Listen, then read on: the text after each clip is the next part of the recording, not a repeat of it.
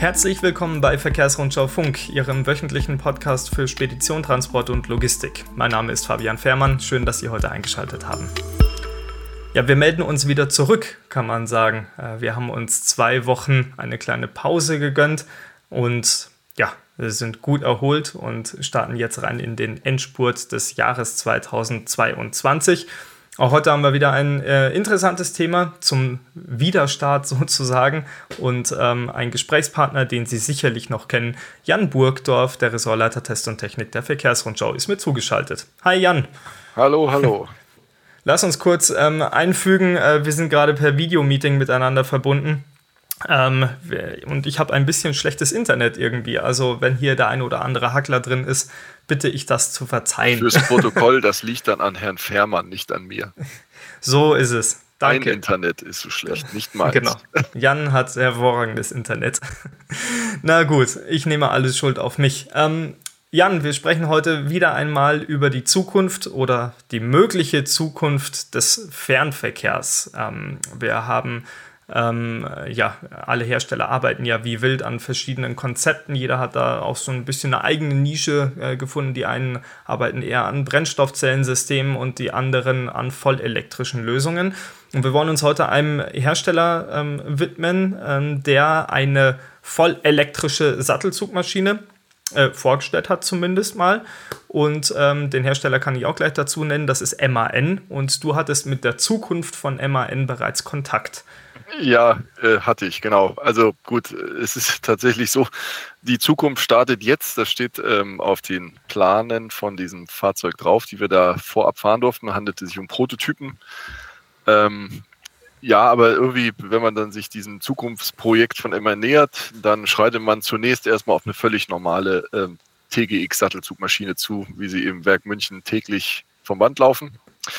Ähm, mhm. Es ist eben bei MAN genau das gleiche wie, wie bei Volvo oder Scania, die auch diese Fahrzeuge vorstellen. Also rein optisch werden die sich nicht großartig von den bisherigen Verbrennern unterscheiden, sondern stammen ganz klar von denen ab, was ja auch irgendwie sinnvoll ist, denke ich, rein kostentechnisch. Mhm. Ähm, ja, die waren sehr schm schmuck, matt grau foliert, sahen mit so einem Rotabsatz, äh, sind wirklich schick aus, aber es ist eben erstmal ein völlig normaler TGX. Deswegen also mhm. zu seinem Future Truck, also optisch passt es nicht ganz, aber ähm, wir kommen ja dann gleich, was drin steckt. Na gut, ähm, also wir haben äh, eine voll elektrische äh, Sattelzugmaschine, maximal 40 Tonnen, glaube ich, und ähm, äh, sieht von außen aus wie ein Diesel, aber ich schätze mal, das ändert sich, ähm, wenn man sich dann hinter Steuer begibt und das durftest du ja auch, du durftest erfahren damit. Genau, gehen wir jetzt mal davon aus, dass jemand völlig unbedarft in diesen LKW einsteigt, gar nicht wisst, was er da hat, dann wird er das Aha-Erlebnis eben nach dem Dreh am Zündschlüssel, es wird tatsächlich auch der BEF MAN am, per Zündschlüssel noch gestartet, wenn man überhaupt so sagen darf. Hm. Ja, und statt dem gewohnten Dieselwummern des D26 oder D8 38 Diesels, die es bei MAN gibt, äh, hört man eben nur das elektrische Summen. Und das will eben MAN ab dem Jahr 2024 immer öfter aus seinen Trucks hörbar machen. Dann mhm. ähm, nämlich soll der schwere batterieelektrische LKW von MAN E-Truck genannt äh, serienreif sein und dann an erste Kunden ausgeliefert werden. Nebenbei übrigens, äh, das möchte ich auch noch erwähnen, es gibt eben nicht nur Sattelzugmaschinen später, sondern es soll dann eben auch Fahrgestelle in verschiedensten Varianten geben. Mhm. Ja, ähm, ja, bis dahin, bis 2024 bleibt ja ein bisschen Zeit. So viel ist es allerdings dann auch wieder nicht mehr. Und da will immerhin nach einiger Sage noch eigener Aussage noch einiges an der Feinabstimmung von dem Fahrzeug machen. Aber wir durften eben schon mal eine Runde auf dem Testoval im MAN-Werk drehen, denn eine Straßenzulassung hat der E-Truck bislang noch nicht. Okay, okay. Für den ersten Eindruck reichte das definitiv. Mhm. Äh, bevor wir dann auf den wirklichen Fahreindruck zu sprechen kommen, äh, du hast gerade angesprochen, wie du dich in die Kabine reinsetzt und ähm, den Zündschlüssel umgedreht hast. Wenn man sich jetzt so in der Kabine ein bisschen umschaut, ist das da immerhin so ein bisschen future-mäßig oder alles beim Alten? Ja, man sagt ja eigentlich, dass äh, ein Bild mehr als tausend Worte spricht. Hier ist es genau andersrum, denn äh, ähm, es war eben so, man durfte in diesem Prototyp noch kein Bild machen oder filmen oder sonst was machen. Hatte ich auch Verständnis für, sind eben vorsehen Prototypen, die eine Menge Messinstrumente drin hatten, sahen nicht so schmuck aus, mhm. so dass MAN da noch keine Bilder rausrücken wollte. Ja. Ähm, was man aber sagen kann, ist, dass die Revolution da auch ausbleibt, was sicherlich für die Fahrer kein schlechtes ähm, Nachricht ist, also die gute ist, es bleibt eigentlich alles so, wie es war, ja. Zum Diesel gibt es eben wenig Veränderungen vom Platzangebot, ist alles genau das Gleiche. Ähm, das Einzige, was der jetzt schon hatte, das, das digital dargestellte Zentraldisplay, gibt es natürlich kein Drehzahlmesser mehr. Da ist links dann eben das für Elektrofahrzeuge typische Powermeter, wo man eben den aktuellen Stromverbrauch oder eben die Höhe der aktuellen Rekuperation ablesen kann. Ja. Mhm. Das war im Prototypen schon verbaut und ich denke mal, dass das ähnlich so dann auch in Serie kommen wird. Sonst vom Layout her eigentlich ähnlich wie bei den Dieseln. Ja. Mhm. Und äh, wo gerade dabei sind, auch das gesamte Fahrhausprogramm des TGX und auch des schmäleren TGS soll eben auch für die Elektromodelle bereitstehen. Ähm, also es gibt da eine große Auswahl von diesem ElectBev ähm, MAN. Mhm. Und MAN hat auch angekündigt, also nahezu alle beim Diesel zur Verfügung stehenden Optionen auch für den Stromer anzubieten. Gut, also für den Fahrer oder die Fahrerin gibt es dann ja offenbar jetzt erstmal bis auf dieses äh, Voltmeter eigentlich keine großen Änderungen, aber ich könnte mir vorstellen, die Fahrt, also das reine Fahrgefühl wird ein etwas anderes sein. Was hast du für Eindrücke gesammelt, Jan? Ja gut, ähm, da behaupte ich meinen schlauen Satz. Ähm, wer einmal einen LKW Stromer gefahren hat, also einen elektrischen LKW, der will wahrscheinlich keinen anderen mehr haben, jeweils rein vom Fahren her. Also er würde gar nicht mehr zurück auf den Diesel wollen.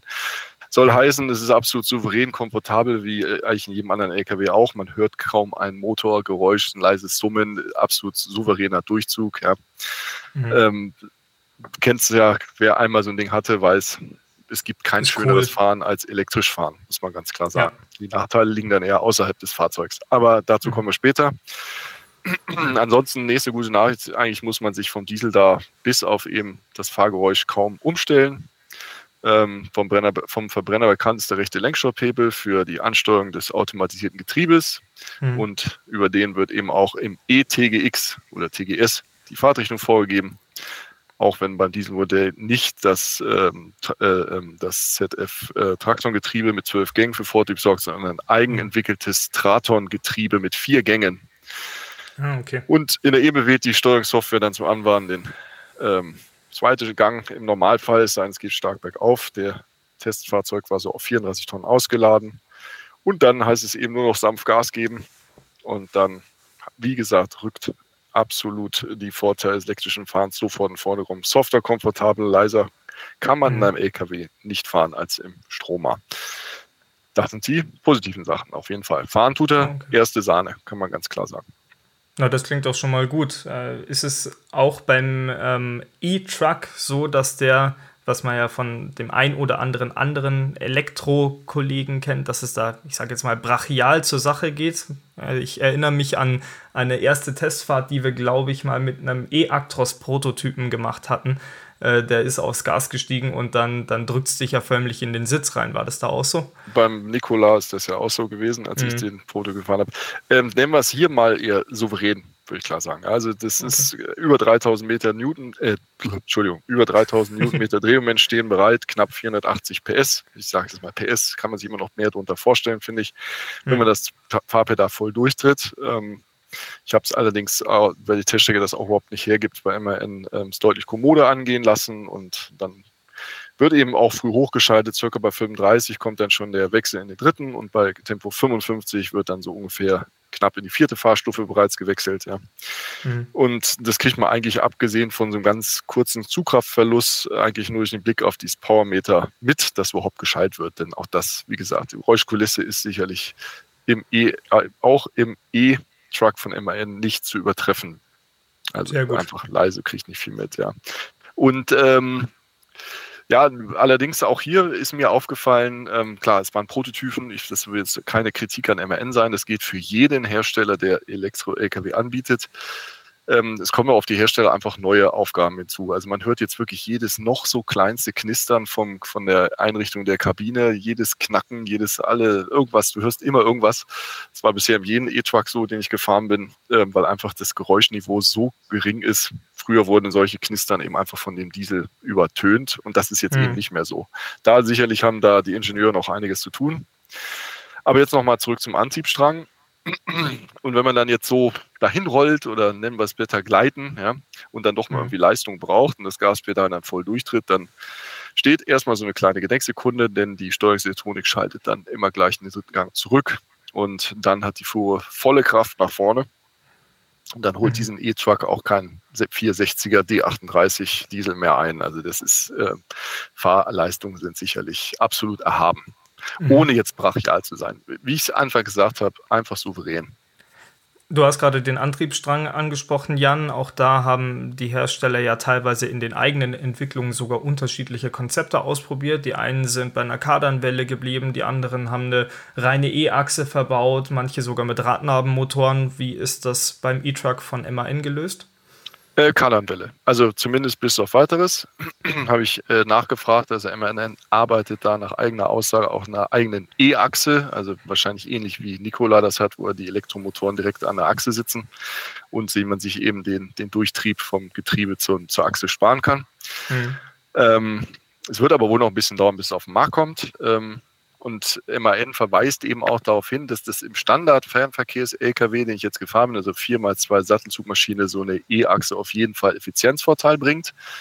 Und äh, sicherlich die Kardanwelle, die dann eben nicht mehr verbaut würde, würde eben auch Platz für weitere Batteriepakete machen, was die Reichweite nochmal erhöhen würde.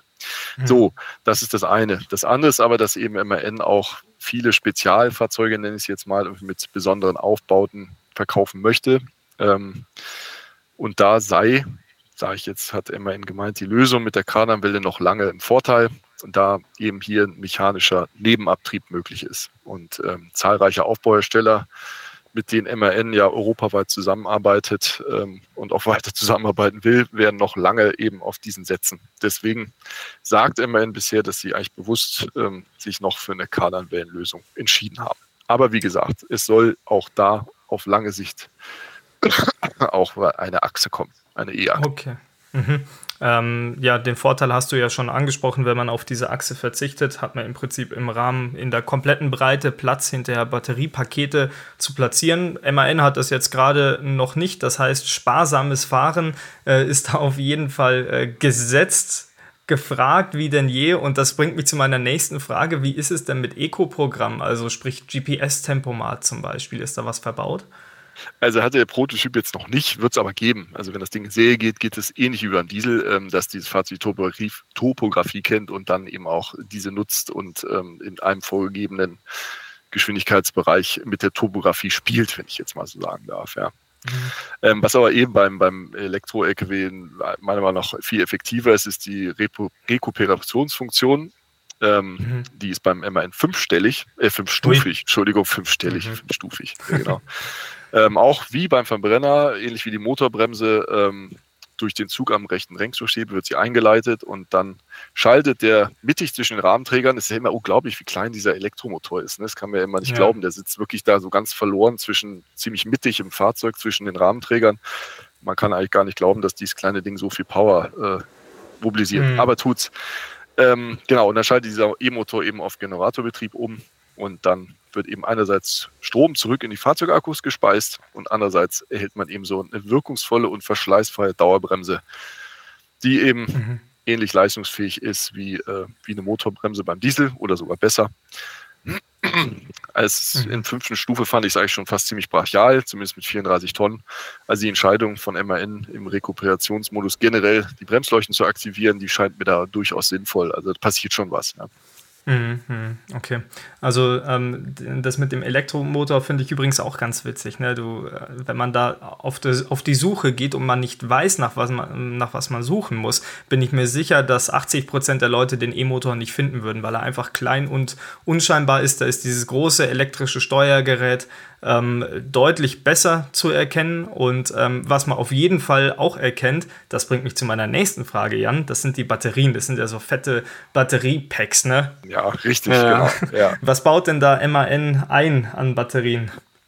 Ja, also die baut MAN einmal selbst. Das ist sicherlich ähm, schon was Besonderes. Da bauen mhm. sie extra im Werk gerade eine Produktion auf, die dann zum Serienstart auch die Produktion einleiten soll. Da werden für Busse, MAN-Busse wie Lkw, die verschiedensten Batteriepakete in verschiedenen Größen produziert.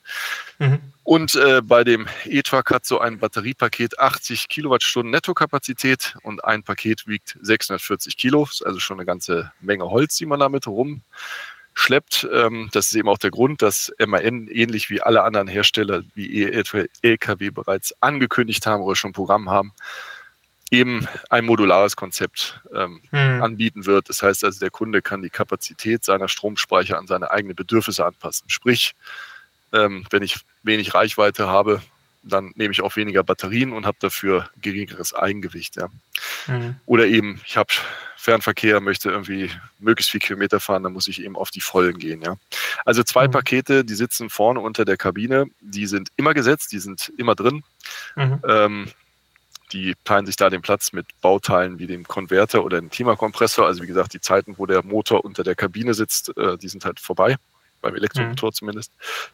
Ja, und dann kann man eben bis zu vier weitere Pakete frei konfigurieren, ähm, die dann eben am Rahmen sitzen, wie jetzt quasi, eigentlich kann man sagen, wo die Dieseltanks jetzt oder AdBlue-Tank und, und äh, SCR-Cut und sowas sitzen, da sitzen dann eben diese Batteriepakete. Da kann man eben äh, insgesamt sechs Stück haben und dann hat man 480 rein rechnerisch nutzbar, 480 Kilowattstunden nutzbare Kapazität. Mhm. Ähm, und wie, wie sieht es da mit der Kilometerleistung dann hinterher aus, die MAN angibt dafür? Ja, da quälen sie sich dann ein bisschen. Ne? Da wollen sie nicht so richtig ran, ähm, weil sie natürlich da auch was noch vorhaben, da kommen wir gleich zu. Ähm, natürlich ist das extrem stark einsatzabhängig, aber mit 480 Kilowattstunden kann man schon was anfangen. Ähm, äh, ja, also nachgeladen wird dann eben erstmal über einen 350 kW Bordlader, über CCS-Kabel, mhm. äh, kennt man, was ich sehr eine gute Idee finde, ist bei MAN, dass sie dieses Kabel eben, das lässt sich re rechts wie links anstecken. Das finde ich eigentlich eine ganz oh, gute cool. Idee. Mhm. Und wenn du ein Fahrgestell hast, ähm, dann sogar noch hinten. Ja? Also im Heck mhm. auch nochmal ein CCS-Anschluss. Ja, aber das äh, haben sie eigentlich quasi eher nur am Rande erwähnt, weil sie sind eigentlich besonders stolz auf das, was da mal kommen soll. Und das ist eben, hört auf die Wundersatz MCS, das ist Megawatt Charging System, steht das dafür. Mhm. Das befindet sich aktuell noch in Entwicklung, soll dann aber relativ kurz nach der ähm, Indienststellung des ähm, E-Trucks und Airman zur Verfügung stehen. Und dann soll eben das Laden mit einem Megawatt möglich sein. Ja, das ist dann schon eine ganze Menge Holz. Und dann wäre es eben möglich, innerhalb der gesetzlichen 45 Minuten Pause die Batterien wieder voll aufzuladen. Also ohne dass der Fahrer zusätzlich nochmal Pause machen müsste. Mhm. Ähm, ja, und das würde natürlich die Fernverkehrstauglichkeit des E-Trucks extrem steigern und dann wären so laut MAN bis zu 1000 Kilometer täglich drin. Ja. Mhm. Wann das dann zur Serienreife kommt, das müssen wir jetzt abwarten. Aber ich denke mal, so die ersten Exemplare kommen mit 350 Kilowatt Bordlader herkömmlich zum Eier. Sicherlich, wie du ja auch weißt, ein Megawatt äh, Ladesäulen. Äh, Netz also eigentlich nicht vorhanden ist, aber natürlich arbeitet MAN da ja zusammen mit Daimler, Volvo, Scania haben sie so einen äh, Zusammenschluss, wo sie eben mhm. an diesem Thema intensiv arbeiten. Ja, soll also auf dieser Veranstaltung wurde gesagt, die sind dabei und die ja, sind zuversichtlich, dass sie das hinkriegen. Ja. Mhm. Ja, also ich glaube, technisch, das ist ja wie so oft in der Elektromobilität, technisch ist das alles jetzt kein riesiges Problem mehr oder kein Hexenwerk. Da sind ja mittlerweile Lösungen geschaffen. Vielmehr sieht es dann hinterher mit der tatsächlichen Umsetzung aus. Und das ist natürlich schon eine große Frage. Also diese MCS-Charger, wie sie sich nennen, wenn die flächendeckend zur Verfügung stehen, dann kann dieses Konzept durchaus gut funktionieren. Aber sie müssen halt erstmal zur Verfügung stehen und vor allem ähm, brauchen sie den Strom. Und es gibt ja nicht wenige, die sagen, Mensch, also wenn da jetzt 10 Lkw parallel äh, am Megawatt-Charger hängen, dann fällt entweder die Ladeleistung richtig in den Keller, weil einfach nicht genug Strom da ist, oder im Nachbarort geht das Licht aus. Ne? Also Serienreife. Dann wird da halt mal nicht gekocht den Abend, ne? ja, genau. Ne? Aber nee, ja. klar, äh, bin ich absolut deiner Meinung. Trotzdem ja. erlaube ich mir jetzt noch mal einen draufzusetzen. Ja, jetzt bin ich gespannt. ja, ähm, also natürlich ist das jetzt noch weiter von der Realität. Das ist nicht, was morgen kommt, aber auch da sind sie das relativ schnell auf den Weg zu bringen. Ja. Es gibt ein weiteres Projekt namens Nefton. An dem mhm. arbeitet MAN zusammen mit, mit mehreren Partnern. Da gehört zum Beispiel die Technische Hochschule Deggendorf und TU München dazu. So, und da soll es eben möglich sein, die Ladeleistung in dem Bereich von drei Megawatt zu steigern. Ja. Ui. Mhm. Wäre ja schon wirklich Wahnsinn. Ne? Ja, und wenn man jetzt äh, den zuständigen ML-Ingenieuren da zuhört, ähm, dann lassen sich eben auf diese Weise in nur 15 Minuten Ladezeit bis zu 400 Kilometer Reichweite in den schweren LKW, ich sage mal jetzt rein tanken, ist nicht optimal, aber wie gesagt, er könnte dann 15 Minuten 400 Kilometer, für 400 Kilometer Strom aufnehmen. Mhm. Und das ist natürlich dann schon, ja, also dann hätten wir es, glaube ich, wirklich geschafft. Und vor allen Dingen muss man dann sagen, wenn das möglich ist, dann können wir, glaube ich, jegliche Forschung an Wasserstoff-Lkw einstellen. Weil hm. wenn das funktioniert, das ist jetzt meine persönliche Meinung, dann brauchen wir das. Ich bin ja eh eher nicht so beim Wasserstoff-Lkw veranlagt, weißt du ja. ja. Ich glaube irgendwie nicht, dass das der Weg ist. Ähm, ich glaube eher an den batterieelektrischen Lkw. Und wenn man eben jetzt noch mehr, wenn sowas klar, das ist sicherlich nicht heute und nicht morgen auf dem Markt, aber wenn sowas möglich ist, dann musst du wirklich keinen Wasserstoff mehr tanken. Ja, aber dafür sind ja auch so Forschungsprojekte und Ingenieursarbeit da, um eben die Technologien der Zukunft zu erforschen. Und das ist, glaube ich, äh, denke ich, ein interessanter Schritt, der da gegangen ist. Dann wäre man ja wirklich, was Aufladeleistung angeht, gar nicht mehr weit vom heutigen Diesel entfernt. Ähm, wir haben es aber zu Beginn des äh, Podcasts ja schon gesagt, das ist ein Blick in die Zukunft und in dem Fall erlaube ich mir den Kommentar, das ist ein Blick in die etwas fernere Zukunft.